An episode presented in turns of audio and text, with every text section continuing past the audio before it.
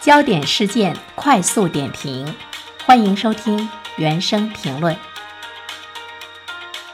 近日，上海市决定开放第二批2021年非上海生源应届普通高校毕业生进沪就业落户受理工作，并试点在五个新区和自贸区新片区就业的上海市应届研究生毕业生，符合基本条件可直接落户的政策。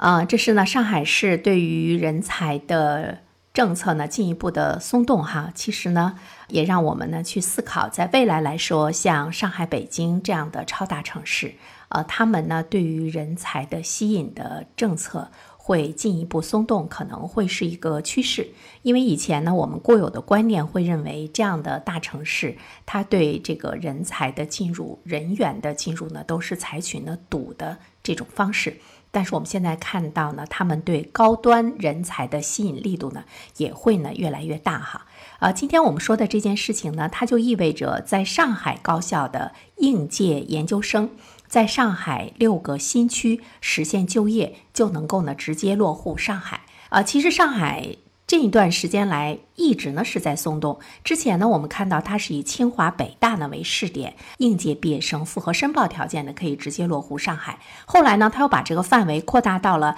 在上海的985的高校，像上海交大、复旦、同济。华东师范大学等等。那么，在今年，他又开放了本地高校应届研究生在呢自贸区在五大新城的直接落户。但是，我们注意到呢一个非常突出的特征，就是高学历呢是他们落户的重要的条件。超大城市控制人口的理念，其实呢是在发生一些悄然的变化。比如说。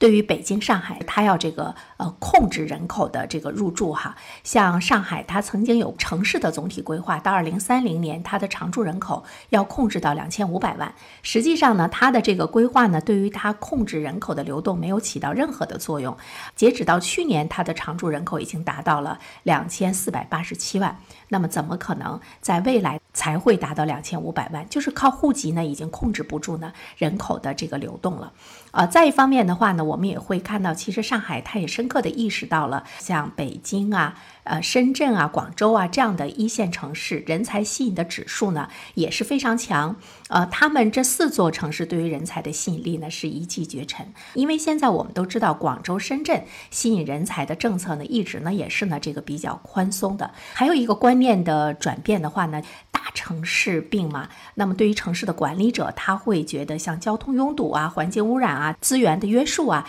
是严控人口的理由。但是呢，这个呢，它是不符合人口聚集客观规律的哈。我觉得现在的超大城市的管理者，其实他们会进一步的认识到，城市的拥堵并不一定和人多有着非常强的关系。其实呢，它跟城市的管理者的智慧和你的管理的科学化呢，有着非常紧密的关系。比如说，中国最最拥堵的城市，它并不是人口呢最多的城市，就是它会逐步的放开依靠户籍等行政手段来控制人口。在今后来说，呢，会越来越用经济的手段、市场的手段，而不是行政的手段来进行呢这个调节。呃，接下来我们要关注到的就是这一次上海的落户政策的一个重点关注的领域呢，是五大新城。五大新城呢，它其实呢离上海市的中心区呢是。比较远的，那么对于上海来说呢，即便是呃离中心区比较远的五大新城的建设呢，也要呢有一个高起点的建设，因为他们对这些新城的定位呢是独立的。综合性的节点城市这个概念呢，就是在告诉我们，它和郊区其实呢是有着非常大的区别。那么在未来来说的话呢，对于一座超大城市来讲，怎么样形成多中心组团化，是他们超大城市发展的这个方向。我记得前不久我们在评论中还说到了很多的这个城市群，呃，都推出了高铁月票啊等等，这样方便呢人才彼此之间的这个流动，可以在一个地方居住，可以在另外一个地方呢来工作啊，因为交通的便利，其实大家会觉得我们都是在一座呢城市来生活，所以以呢，未来超大城市引导人口，它会流向城市的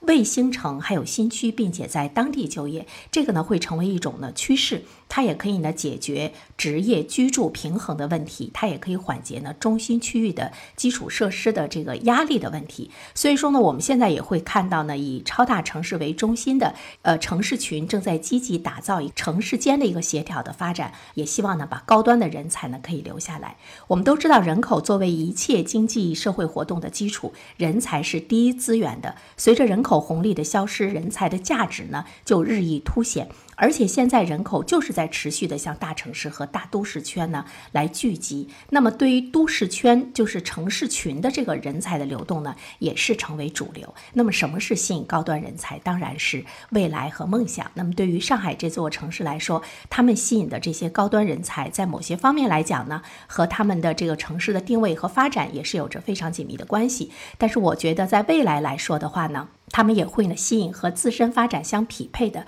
更多的专业性的高素质的人才，呃，细分化的去吸引，更精准的去吸引。比如说，包括高级工人的呃这个吸引力，恐怕呢也是很多的呃超大城市呢去关注的一个群体。